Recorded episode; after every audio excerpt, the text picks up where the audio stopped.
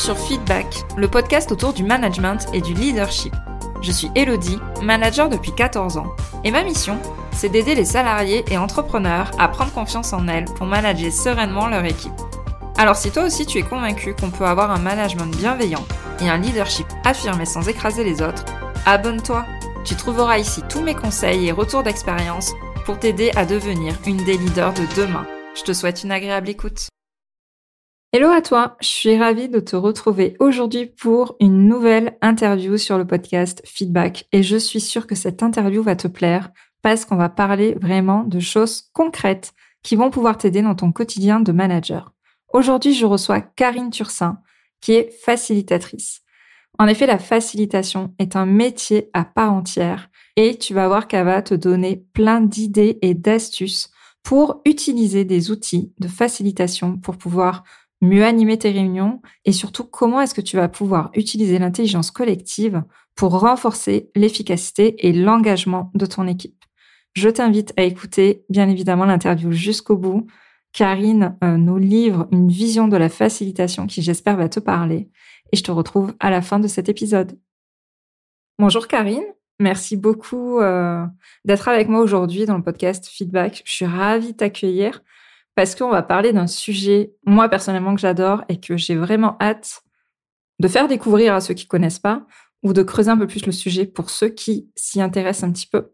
Je t'invite aujourd'hui pour qu'on parle de facilitation. Pour moi, tu es l'une des spécialistes, on s'est rencontrés sur LinkedIn et tu es l'une des spécialistes du sujet. Donc avant qu'on rentre dans euh, le cœur du sujet de la facilitation, est-ce que tu peux te présenter rapidement, présenter ton parcours? Et qu'est-ce qui t'a amené, du coup, aussi à t'intéresser euh, à la facilitation? Ben oui, mais écoute, bonjour Elodie aussi, et merci pour euh, cette invitation ici. Donc moi, je suis facilitatrice. Facilitatrice, ça veut dire que hum, j'accompagne des groupes et des équipes pour euh, les aider à bien travailler ensemble. Tu vois, en quelques mots, c'est ça. Mon parcours, il est assez simple. J'ai j'ai créé une première entreprise tout de suite après la sortie des études, en 2007, je crois que c'était 2006-2007, euh, je faisais de l'intelligence euh, économique. Donc tu vois, rien à voir, la veille. Mhm. Et puis euh, petit à petit, j'ai travaillé sur plein de sujets d'intelligence collaborative, d'intelligence collective, sur comment comment faire travailler des gens ensemble, comment faire de la veille collaborative. Et j'en suis arrivée à, à, plus réfléchir sur euh, sur ces questions-là en fait, sur ces questions de collaboration, que sur les questions purement euh, techniques ou métiers qui étaient liées à l'intelligence euh, économique à la veille. Voilà, donc j'ai un parcours en deux temps en fait, si tu veux. Première création d'entreprise qui a duré une petite dizaine d'années sur ces, ces sujets euh, de veille et d'intelligence économique. Et puis euh, une deuxième partie bien plus rigolote, bien plus drôle et bien plus agréable sur l'intelligence collective. Donc depuis à peu près 2000, euh, je dirais que j'ai complètement braqué mon activité autour de 2016. Donc ça fait quelques années. Ok. Bah merci pour toutes les précisions. Et c'est fou comme un mot peut tout changer. On passe de l'intelligence économique qui est pas très fun à intelligence collective qui l'est beaucoup plus. Comme quoi. Mais écoute, ouais, merci beaucoup pour les détails de ton parcours. Du coup, tu as très bien résumé ce que c'était ton métier en tant que facilitatrice et du coup, qu'est-ce que c'était la facilitation? Moi, si je t'ai invité sur le podcast Feedback qui s'adresse surtout à des managers, c'est parce que moi, je suis persuadée que c'est un super outil pour les managers pour euh, mieux animer leurs réunions, pour mieux gérer leur équipe. En quoi est-ce que la facilitation peut être utile pour un manager dans son quotidien? Alors, quand on parle de facilitation, en fait, on parle, euh, on parle d'un groupe de gens qui travaillent ensemble. On facilite pas euh, une personne toute seule sur un projet. Ça, n'existe pas. Le but du facilitateur, c'est de créer un processus, tu vois, un chemin par lequel une équipe va pouvoir passer pour atteindre un objectif. En tant que facilitateur, on va poser le, cadre de départ, donc les règles du jeu, du travail ensemble, les règles du jeu de la de l'écoute, de la communication. On va clarifier l'objectif, pourquoi on est réunis. Et puis ensuite, on va faire travailler les gens au sens de, on va leur euh, leur proposer des, des, ateliers, on va leur proposer des séquences qui vont les amener pas à pas à atteindre leur objectif. Donc, si par exemple une équipe a besoin de prendre une décision sur un sujet un peu compliqué et que pour une raison X ou Y, elle n'y arrive pas toute seule, elle peut faire appel à un facilitateur qui va designer, dessiner le chemin par lequel elle va passer. Et le facilitateur n'est pas garant du résultat. Il est garant du processus. Mhm. Et il n'est pas non plus impliqué dans le résultat. C'est l'équipe qui travaille.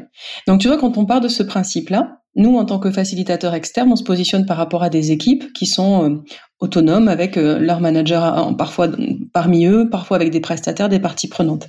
Ce qui est intéressant pour un manager là-dedans, c'est la notion de justement d'autonomiser l'équipe et que l'équipe va devenir euh, décisionnaire en fait et prendre une responsabilité aussi sur euh, les décisions, les plans d'action, les diagnostics, toute la vie d'une entreprise en fait. Donc ça peut se faire dans une réunion, mais ça peut aussi se faire euh, comme culture en fait d'entreprise. Mm-hmm. Aujourd'hui, les managers qu'on rencontre, parce que moi je travaille donc essentiellement avec des managers, ils ont tous un point commun, c'est qu'ils sont en, en surcharge de, de, de boulot. Tu vois, ils sont tous débordés en fait. Il y en a pas un. Ça c'est vrai. Oui.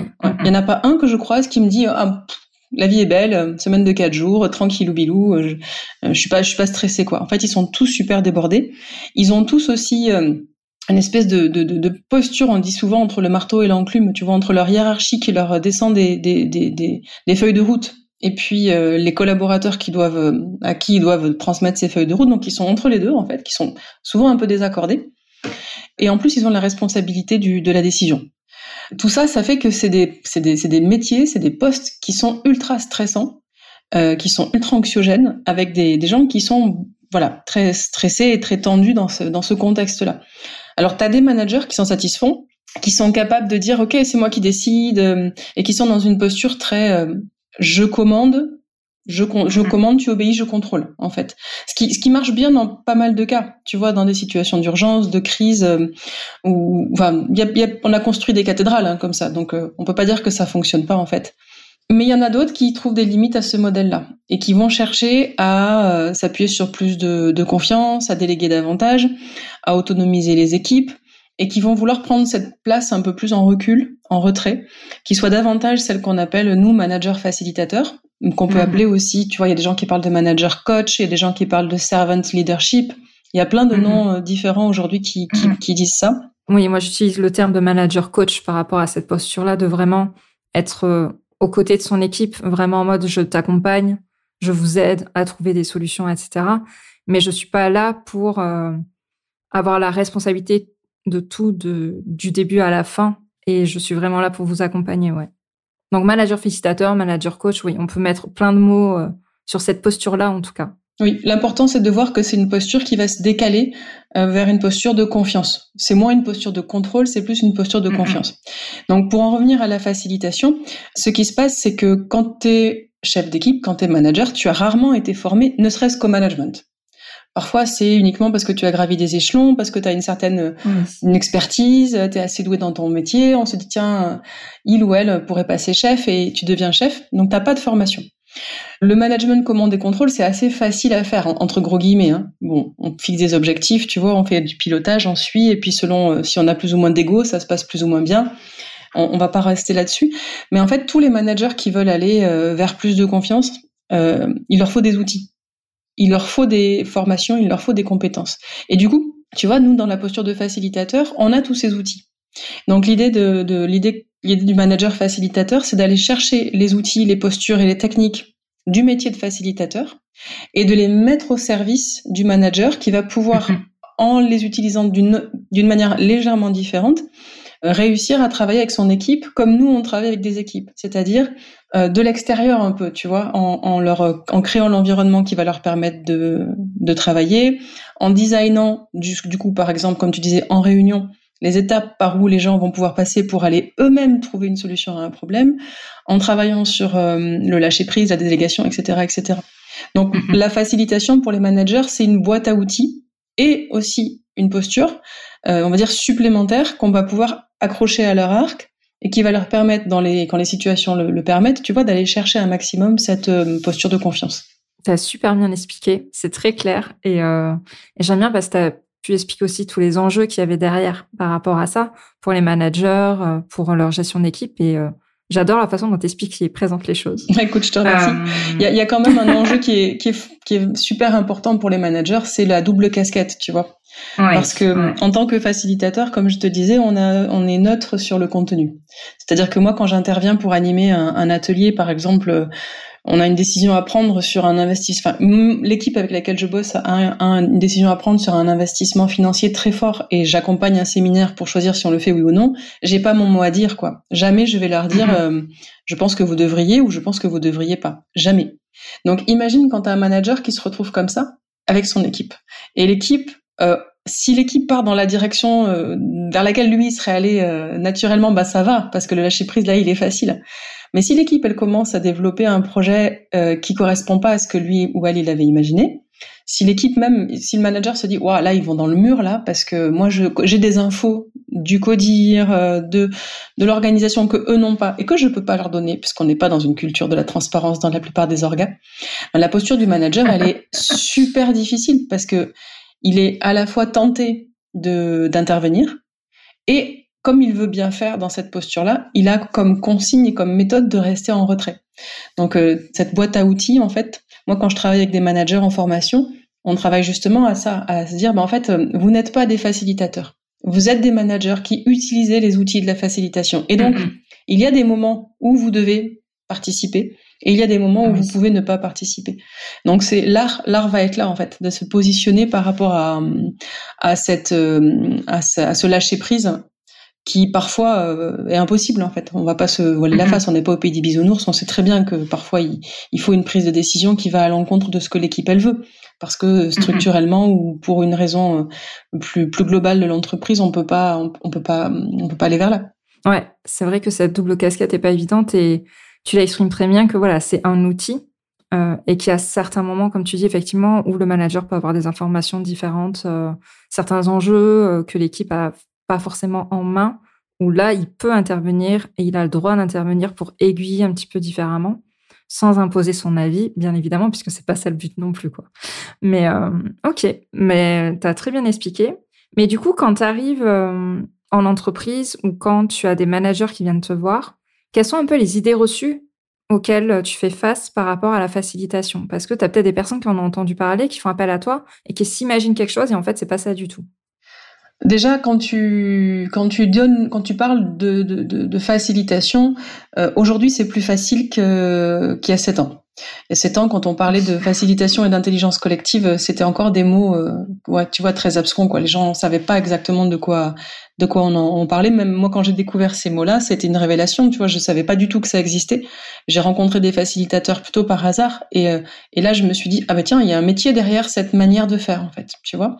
Donc aujourd'hui, c'est plus facile d'arriver dans une entreprise avec ces mots-là parce que ça s'est un peu démocratisé. Il y a quand même, il y a quand même des des des, des, idées, des idées reçues, des préjugés, notamment euh, le premier, ce sur quoi nous on travaille euh, vraiment beaucoup, c'est l'idée que tout le monde peut pas faire un atelier parce que en fait euh, tout le monde n'aurait pas le niveau ou les compétences ou euh, tu vois la, ne serait pas câblé pour pouvoir participer à un atelier d'intelligence collective.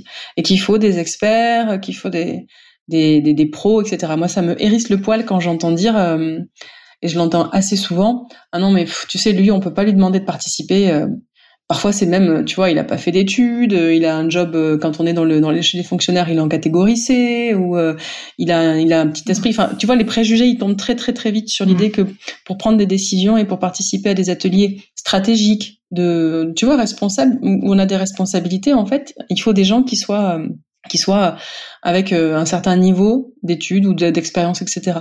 Et ça, c'est complètement faux. Parce que évidemment, si tu connais rien du tout au sujet, bah, c'est pas la peine. En fait, on travaille sur des sujets. Euh, voilà, si si je lance un atelier sur, comme je t'ai dit, hein, le, prendre euh, une décision entre un, une solution A et une solution B, il faut que les gens ils aient la capacité de comprendre de quoi on parle et, et, des notions sur le sujet. Mais ils n'ont pas nécessairement besoin d'être experts en fait, parce que les méthodes qu'on va déployer vont permettre d'aller creuser les sujets, que tout le monde s'exprime, de partager les points de vue. Et euh, un point de vue mais complètement décalé euh, qui n'a rien à voir avec euh, avec la question et qui va interroger les gens qui ont des préjugés ou des idées toutes faites super euh, compliquées à, détruire, va être aussi utile qu'un point de vue d'expert en fait. Donc ça c'est le premier point, c'est quand on nous dit on pourra pas y arriver avec ce public-là. Et, et pour les managers, je l'entends hyper souvent en formation, quand, quand, quand j'ai des managers en formation de managers facilitateurs, ils me disent Ah ouais, mais moi, tu sais, Karine, avec mon équipe, ça va être dur, hein tu vois. Pas possible, ouais. Avec trois points de suspension à la fin, euh, un, bien appuyé, genre, ben voilà, limite, tu vois, c'est des neuneux, ils vont pas y arriver, quoi.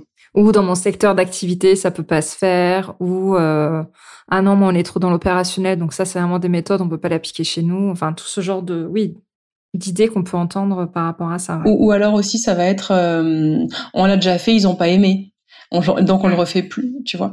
Donc moi, ça, c'est vraiment un sujet qui me, qui me, sur lequel je, je, travaille beaucoup, beaucoup parce que je pense que si on fait pas appel justement ben, à tous les collaborateurs dans une organisation et si on se contente de faire travailler en atelier des gens qui sont dans des postes à responsabilité, qui sont déjà familiers, tu vois, en fait, on n'arrive pas à faire bouger l'ensemble de la boîte. Et euh, si l'ensemble de la boîte bouge pas, ceux qui participent jamais vont toujours regarder ça en se disant mais qu'est-ce qu'ils font avec leur post-it là-haut, quoi? Mmh. D'où ça vient mmh, ce mmh. truc? Et puis euh, une fois par an, on va leur demander dans un séminaire de, de participer participer, mais il y aura pas de sens parce que ce sera qu'une fois par an. Voilà. Donc ça, c'est une première idée reçue, c'est que en fait, si on a une bonne méthode et si on adopte une bonne posture, tout le monde, en fait, toute personne qui a un cerveau est en capacité de participer et d'apporter du positif dans un atelier. Et puis la deuxième idée reçue sur la facilitation, sur laquelle on travaille beaucoup, c'est euh, ça prend trop de temps. Voilà. Parce que effectivement, euh, monter un atelier pour décider si euh, on, on, lance un nouveau produit ou pas, effectivement, c'est plus long que de réfléchir tout seul dans son dans son bureau et puis euh, prendre, tu vois, faire un petit SWOT personnel et puis se dire bah tiens ça y est, ma décision elle est prise et puis j'envoie l'info et allez on y, on y va on le fait. Parce que il va falloir écouter les gens, il va falloir faire des compromis, il va falloir s'expliquer ça. Et parfois effectivement ça prend du temps parce que la conversation elle est elle est longue en fait. Donc tu peux tu peux voir les, les les temps se multipliaient par euh, par deux, trois, quatre, voire même plus pour une même euh, une même euh, question posée. Mhm.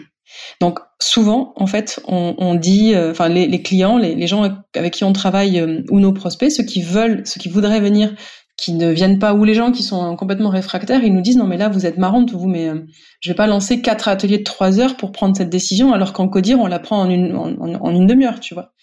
Donc tu vois, là, par rapport à ça, on peut difficilement argumenter que c'est faux. Ouais, j'allais dire comment tu réponds à ça. Parce que c'est vrai, en fait, ça prend du temps.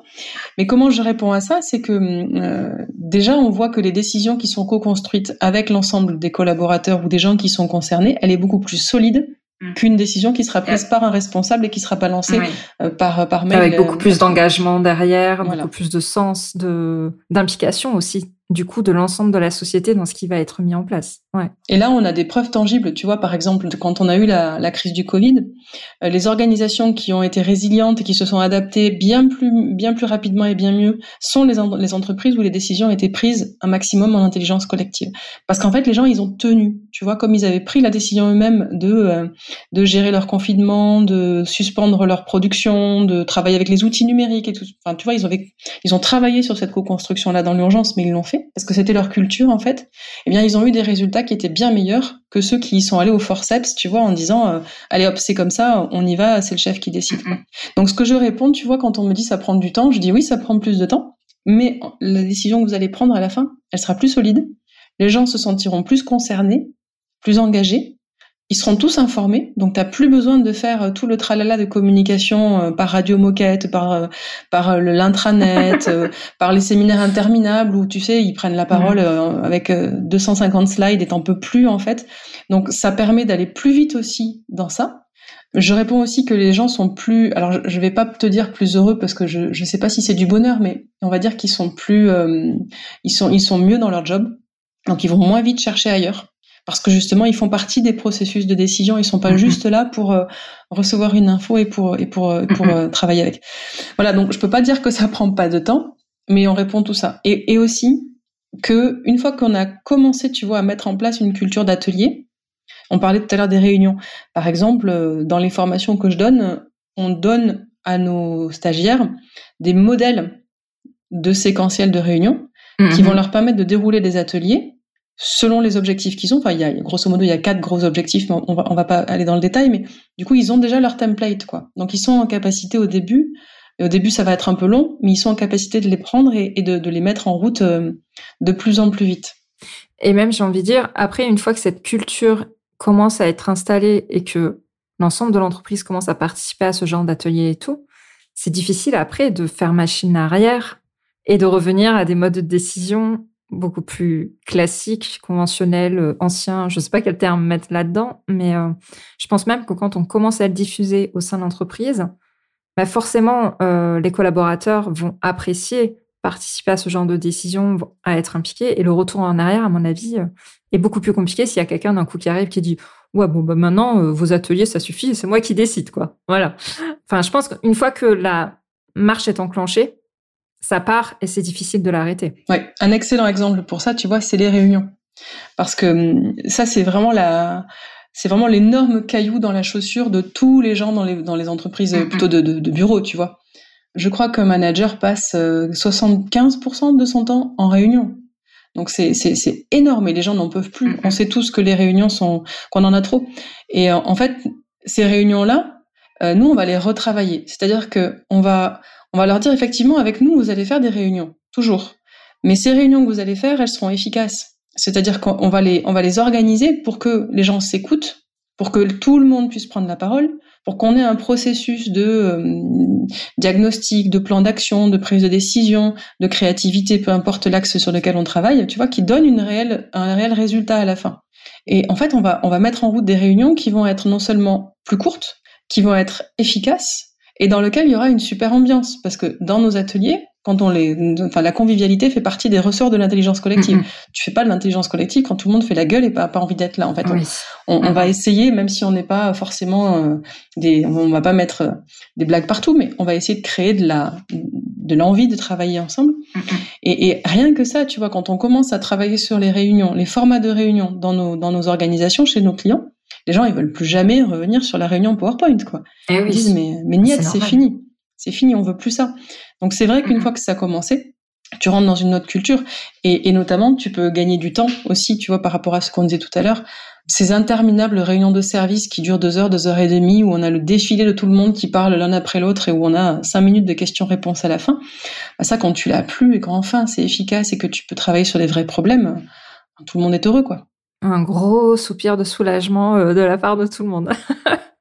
Non, mais c'est vrai que les réunions, c'est catastrophique en entreprise. Alors là, tu décris un truc, euh, on n'a qu'une envie, c'est Karine, forme-nous à la facilitation. ça a l'air tellement chouette. Enfin, moi, je sais que j'ai expérimenté des choses, donc je sais que c'est chouette, je sais que c'est cool et efficace surtout. Pour euh, les personnes qui nous écoutent et qui se disent, super, je veux tenter de le mettre en place, ça m'intéresse, j'ai envie de tester.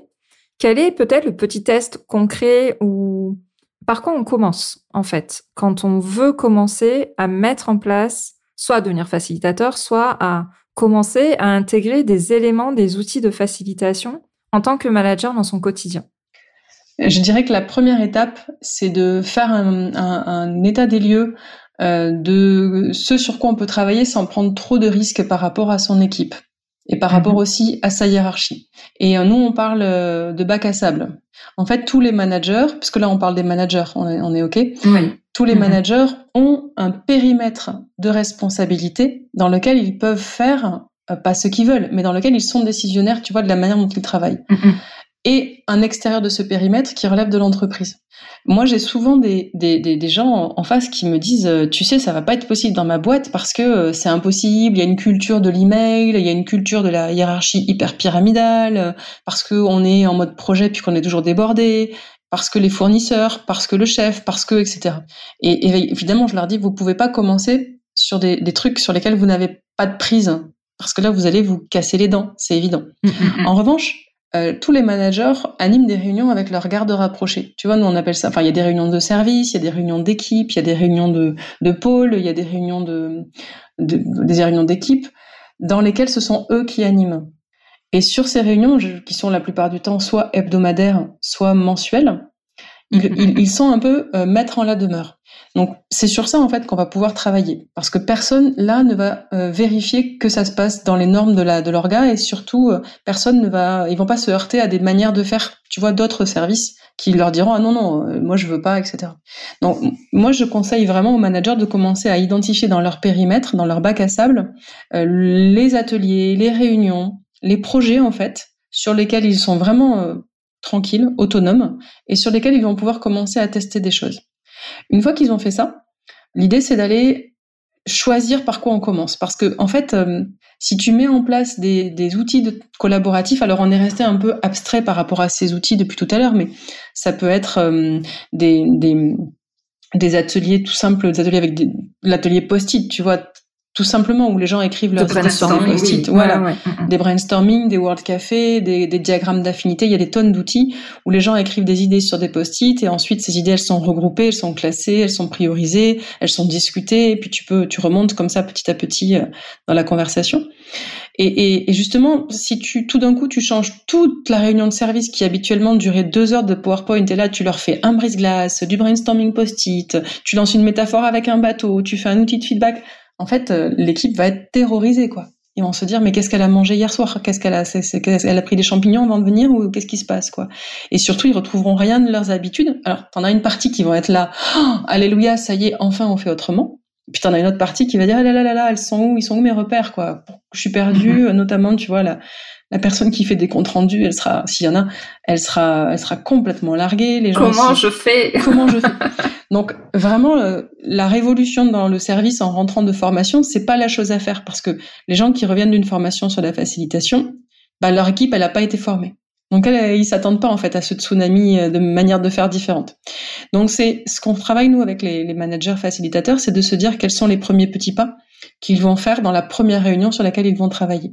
Et la première des choses à faire, c'est de créer ce qu'on appelle nous un, un, un design d'atelier, c'est-à-dire de, de, se dire cette réunion de deux heures, je vais la, la séquencer et je vais commencer peut-être par un brise-glace qui soit pas trop compliqué à mettre en route et que les gens euh, que les gens soient pas trop non plus secoués dans quelque chose de très consensuel, mais qui mettent juste, si tu veux, qui permettent à tout le monde de prendre la parole pour dire bonjour ou quelque chose de super simple et ensuite peut-être une séquence d'une demi-heure qui soit facilitée. Et ensuite, on repart sur notre PowerPoint classique. Mm, mm. Mm, et juste pour, tu vois, tester, donner envie et peut-être le faire en duo avec quelqu'un pour pouvoir euh, euh, se donner un peu un feedback après, pour, pour, pouvoir réfléchir sur ce qui a marché, ce qui n'a pas marché. Ça, je trouve que c'est assez rassurant, en fait, tu vois, quand on n'a jamais pratiqué en tant que facilitateur. Et, euh, ou alors, c'est de travailler sur un petit projet. J'appelle ça des petits projets. C'est des projets où tu as une équipe de moins de 10, où il n'y a pas des enjeux enfin, tu vois, faramineux pour l'organisation, mm, mm. où il n'y a pas de parties prenantes extérieures qui vont être super réticentes à, travailler de manière différente, où tu sais que tu vas être un peu en, zone euh, tranquille, quoi. Et là, on peut, on peut essayer de faire des, de faire des ateliers aussi. Donc voilà, identifier le périmètre, et puis dans ce périmètre, les premiers petits pas, avec des outils qu'on apprécie, tu vois, des outils faciles. Le World Café, c'est un outil super facile. Les brainstorming, c'est des outils simples. Euh, il y a des brises-glaces de oui, voilà, euh, ouais, petit petit. Euh. Écoute, alors le World Café, moi je connais pas. Donc, euh, n'hésite pas à détailler ce que c'est. Je connais le reste, mais euh, le World Café, c'est quoi? Le World Café, c'est un, un, atelier où tu vas euh, installer les gens en sous-groupe sur des tables. Ça s'appelle le World Café parce que c'est des tables rondes. C'est un peu comme si tu crées un, tu vois, une salle de cabaret avec des mhm. tables rondes. Et alors généralement, les ateliers d'intelligence collective, tu regroupes les gens en tout petits groupes, en moins de. Moi, j'aime pas au-delà de six personnes. Il y a des gens qui vont jusqu'à 8, 10. Moi, je trouve que c'est beaucoup parce que, si tu veux, les, les six personnes vont devoir interagir toutes ensemble. Donc déjà, si t'es deux, tu dois avoir deux interactions. Si t'es trois, c'est encore plus. Si t'es quatre, cinq, six, sept, huit. Et quand on fait, par exemple, si je demande à tout le monde d'écrire trois idées sur des post-it, si on est dix, ça fait déjà 30 idées. 30 idées à présenter en tour de table, bah c'est chiant en fait. Tu vois, c'est long quoi. On n'a plus envie. Donc euh, on va faire des petits groupes et on va poser dans le World Café des questions. Les questions sont hyper importantes en facilitation. C'est notre base de travail. Euh, il faut que la question soit claire, qu'il y ait une réponse possible, que les gens soient impliqués, tu vois, qu'ils la comprennent et qu'elle soit euh, assez simple pour pouvoir donner une réponse dans les temps qu'on va qu'on va définir. Donc dans un World Café, si tu veux, on va avoir euh, plusieurs questions, une question par table. Imagine, on veut on veut travailler sur notre sur un lancement d'un nouveau produit ou un nouveau service, j'aurai une table qui va brainstormer, qui va discuter sur euh, le packaging. J'aurai une table qui va discuter sur euh, le, wording, le langage, les éléments de langage qu'on va utiliser. Puis j'aurai une autre table qui va peut-être travailler sur la charte graphique, les couleurs. Et mes participants vont passer 20 minutes sur un sujet. Et puis après, on tourne le deuxième groupe vient sur la première table, etc. Et tu mets un rapporteur par table qui, qui capitalise en fait. Et les groupes construisent par-dessus ce que les autres ont mis, sans détruire, mais en complétant, tu vois, en réorganisant. Ce qui fait qu'à la fin, tout le monde est passé sur les trois sujets. Et on a pu créer des conversations. On, par exemple, si on est euh, si on est 12, tu vois, ou, ou 16, on a trois tables de quatre ou de ou de ou de ou de enfin, quatre tables de trois ou de quatre et euh, tout le monde a pu parler en, sur tous les sujets de manière tranquille quoi. Et pas à 12 autour d'une table en U où on va faire défiler. Alors d'abord on va traiter le problème du packaging, puis tu as deux personnes qui prennent la parole et blablabla bla bla bla, et puis ensuite tu t'attaques au deuxième sujet puis c'est toujours les mêmes qui parlent. C'est ce que j'allais dire, c'est que tu as ceux qui osent pas prendre la parole, qui vont rien dire euh, dans la grande table de 12, donc euh, ouais. Mm, mm. Là, le World Café, il va permettre de faire passer tout le monde sur tous les sujets en petits groupes, qui, ce qui va permettre à tous d'avoir une occasion de parler. Et puis tu, après, tu récupères tout ça et tu en fais une synthèse, en mm, fait. Mais au moins, tu as pu détailler. Alors moi, je connaissais du coup, mais pas sous ce nom-là. Donc, euh, euh, j'avais pas ce nom-là de World Café. Mais au moins, euh, je pense que ça peut donner des pistes à des personnes si elles veulent tenter quelque chose et comme tu dis, euh, d'y aller vraiment étape par étape. Moi, je me souviens que j'avais euh, j'avais testé des outils de facilitation en formation et je rentrais le lundi, j'étais en mode mais il faut que je le teste dès la réunion de demain. Donc moi, je faisais des petits shoots. Voilà, dans les réunions, euh, il y avait toujours un exercice au début, au milieu ou à la fin qui était axé facilitation. Et c'est vraiment que sur la fin que j'ai fait des réunions entières où c'était qu'un atelier, qu'un jeu de team building peu importe le message que je voulais faire passer, où là, la réunion était entièrement euh, faite que de ça. Mais c'est vrai qu'il vaut mieux y aller par toutes petites touches au début, parce que les réactions sont parfois surprenantes. Hein, quand on essaye de glisser petit à petit comme ça euh, des éléments. Quelle a été pour toi la pire expérience en facilitation quand tu es rentré dans une entreprise? La pire dans le sens peut-être la plus compliquée, c'est qui t'a demandé le plus de, de réflexion, qui t'a obligé à emmener le client, les autres managers avec toi? Où tu as dû vraiment sortir les rames pour y arriver Il y en a un paquet, hein. Il y en a un paquet parce ah, que. J'avais peur que tu me dises non, ça va, il y en a non, pas. Non, il y en a un paquet parce que j'ai euh, j'ai quand même j'ai quand même pas mal d'ateliers derrière moi et ça se passe euh, quand ça se passe exactement comme euh, c'est prévu, tu vois, c'est on sabre le champagne quoi. Le parti pris, tu vois, d'une d'un atelier de facilitation, c'est aussi que le facilitateur est à l'écoute du groupe et donc, euh, il peut se passer plein de choses pendant un atelier. C'est rare, vraiment rare, que tu suives euh, le déroulé pas à pas et que tout soit lisse. Mm-hmm. Limite, euh, je sais pas si ça m'est déjà arrivé en dehors des cas d'école, quoi. Mais des expériences vraiment très marquantes, compliquées.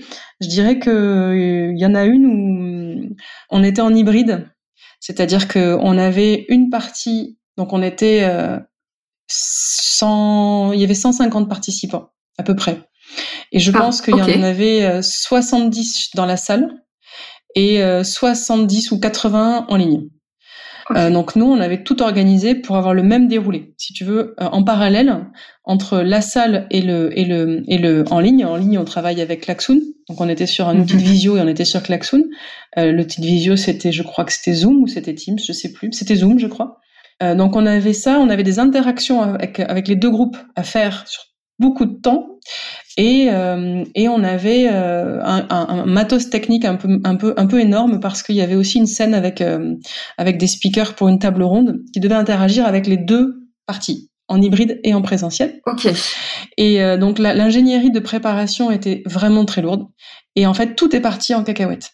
L'équipe technique, quand je suis arrivée, je me suis rendu compte que le gars à qui j'avais parlé n'était pas là et que tous les techniciens qui étaient là, il n'y en a aucun qui connaissait Zoom.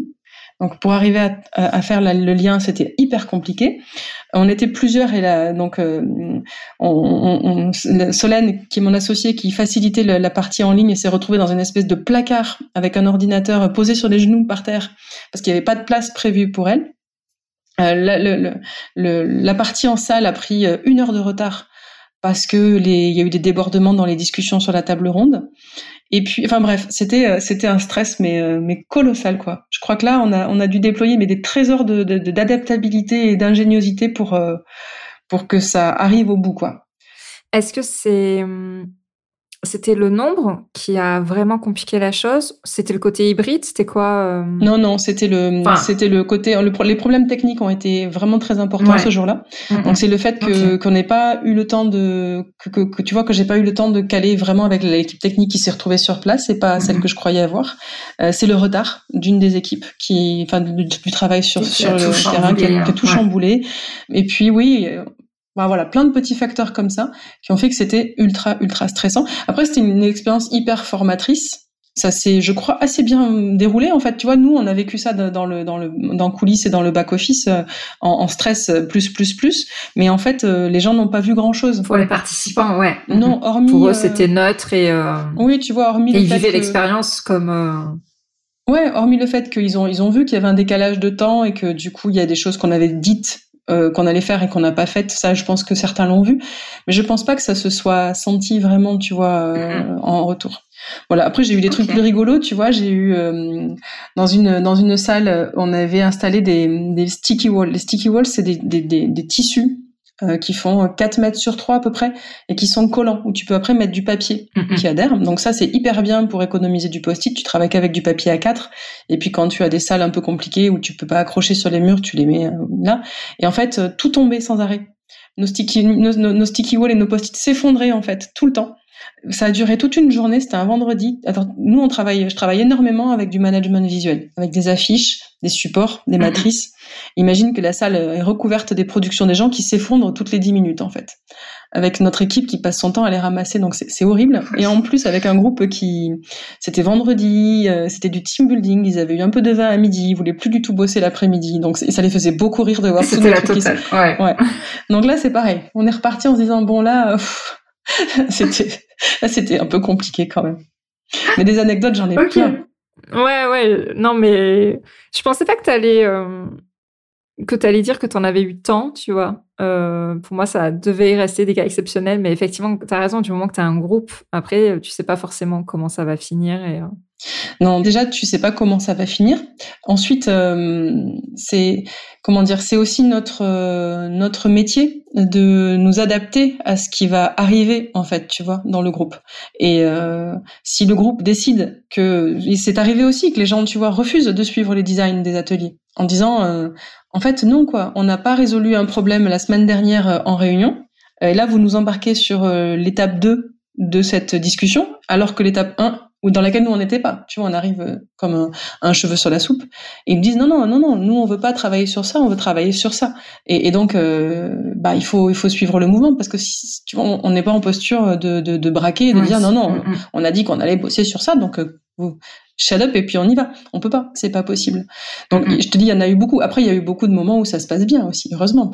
Non, mais ça, je me doute aussi, bien évidemment. Mais mais c'est vrai que c'est toujours l'occasion d'avoir des anecdotes rigolotes ou, euh, ou des cas vraiment particuliers. Mais, euh, mais c'est vrai que quand, quand j'ai vu ta tête, je pensais pas que tu allais me dire que tu en avais plein, en fait.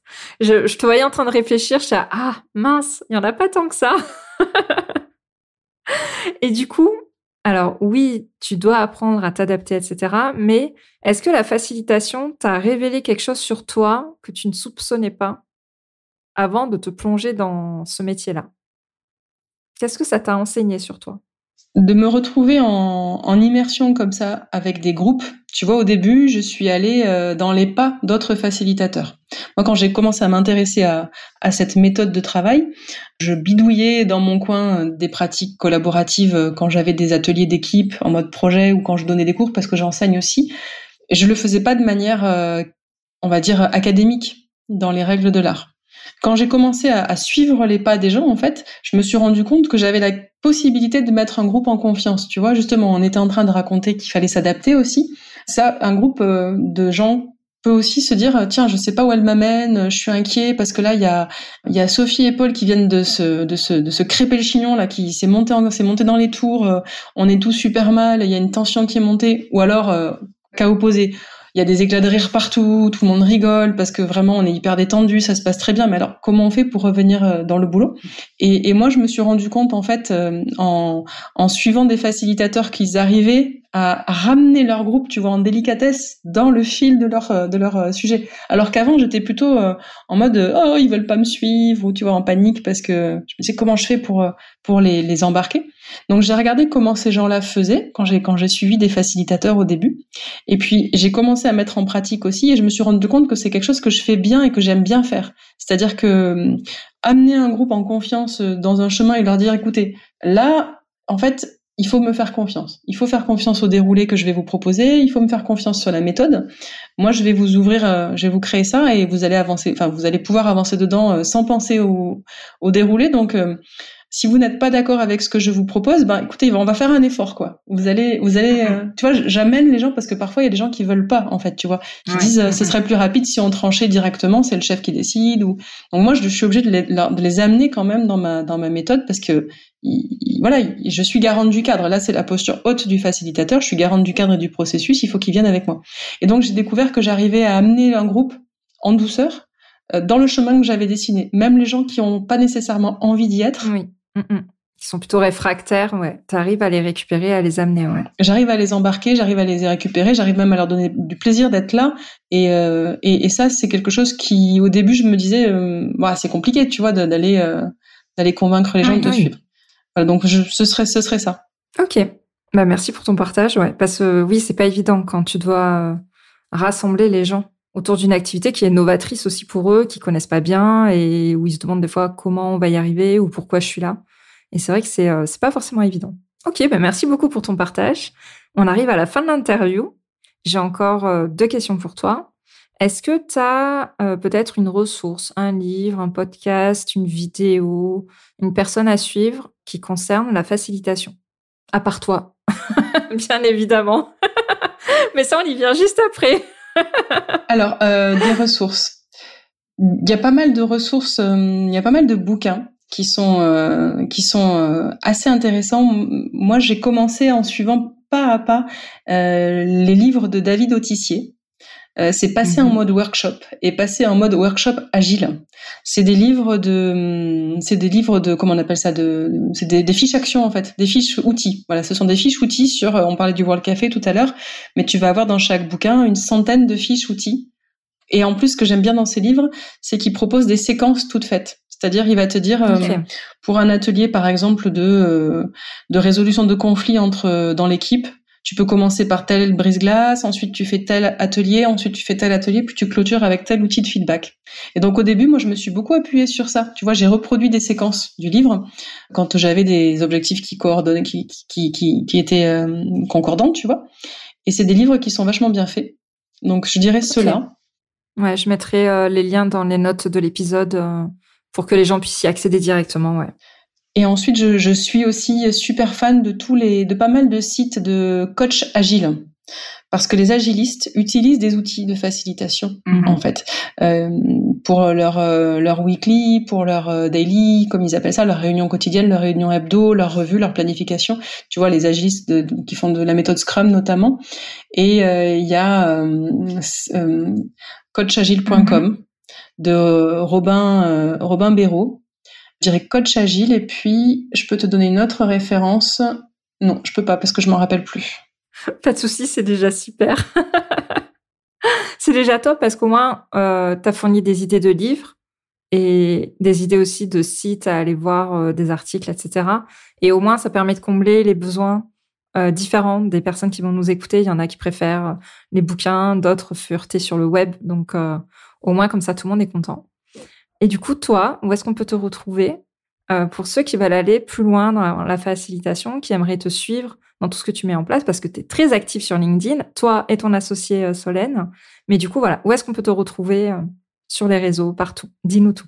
En fait, dans notre travail avec Solène, on a, on a, une, on a un postulat, un parti pris, qui est de dire que pour nous, ces méthodes-là de travail, il faut qu'elles soient diffusées dans toutes les organisations, tu vois. Notre objectif, c'est ça, c'est outiller tous les managers et leurs équipes avec des outils d'intelligence collective. Donc, on a deux possibilités. La première, c'est nos formations, nos ateliers, nos prestations. Donc, euh, c'est notre, ce sont nos produits, si tu veux, c'est ce qu'on fait pour vivre. On forme, on facilite. Donc, on a toute cette activité-là. Mais ça, c'est possible quand on a euh, de l'argent quand les gens sont prêts à investir, tu vois, quand c'est possible, parce que c'est pas toujours possible pour des managers d'aller euh, payer des formations. Ils ont pas forcément le feu vert de leur entreprise, ni le CPF qu'il faut derrière. Parfois c'est compliqué. Donc c'est possible quand tu as un budget, quand tu as du temps, et quand tu as le go de, ton, ta hiérarchie si tu es en poste. Si c'est pas possible, pour nous, c'est faut absolument qu'il y ait une possibilité de se former à côté. Donc notre parti pris, c'est que tout ce qu'on va faire en formation payante, en atelier, tu peux le retrouver en gratuit dans tous nos canaux. C'est-à-dire que si tu as peu de temps et un peu d'argent, tu viens dans nos formations, dans nos prestats, où tu nous appelles pour faciliter. Si tu t'as pas d'argent et beaucoup de temps, tu suis tout ce qu'on fait et tu peux avoir, allez pas pas 100%, mais tu peux avoir 70% de ce qu'on a de, du contenu. Donc avec euh, avec la facilitation, c'est le nom de la société aussi. Euh, le site c'est lafacilitation.fr. Tu vas avoir une newsletter qui sort tous les vendredis, dans laquelle on va rester sur des outils de facilitation, des bonnes pratiques. On raconte aussi un peu nos coulisses parce que ça nous fait rigoler. Tu vois. D'ailleurs, tu m'as posé la question tout à l'heure des des expériences compliquées. Bah là, dans cette newsletter, on en raconte aussi pas mal des expériences compliquées. Mais on a aussi une chaîne de podcast. On a aussi euh, plein d'outils, des guides, des guides de brise-glace, tu vois, des guides de feedback euh, sur Notion qui sont aussi gratuits en ligne. Il y, a, y, a, plein de trucs. Et le, vraiment, le, le, but, c'est que euh, si quelqu'un veut se former tout seul, de manière autodidacte, à l'intelligence collective pour commencer à faciliter des ateliers, dans tout ce qu'on envoie, il peut trouver son bonheur. Tous les mois, on organise un rendez-vous aussi euh, gratuit, tout ça bien sûr, hein, en live sur euh, sur Zoom, soit un atelier d'expérimentation, soit un live, un webinaire sur un sujet. Tu vois, à la rentrée, on est en train de commencer notre planning, là, il y en aura, il y en aura pas mal.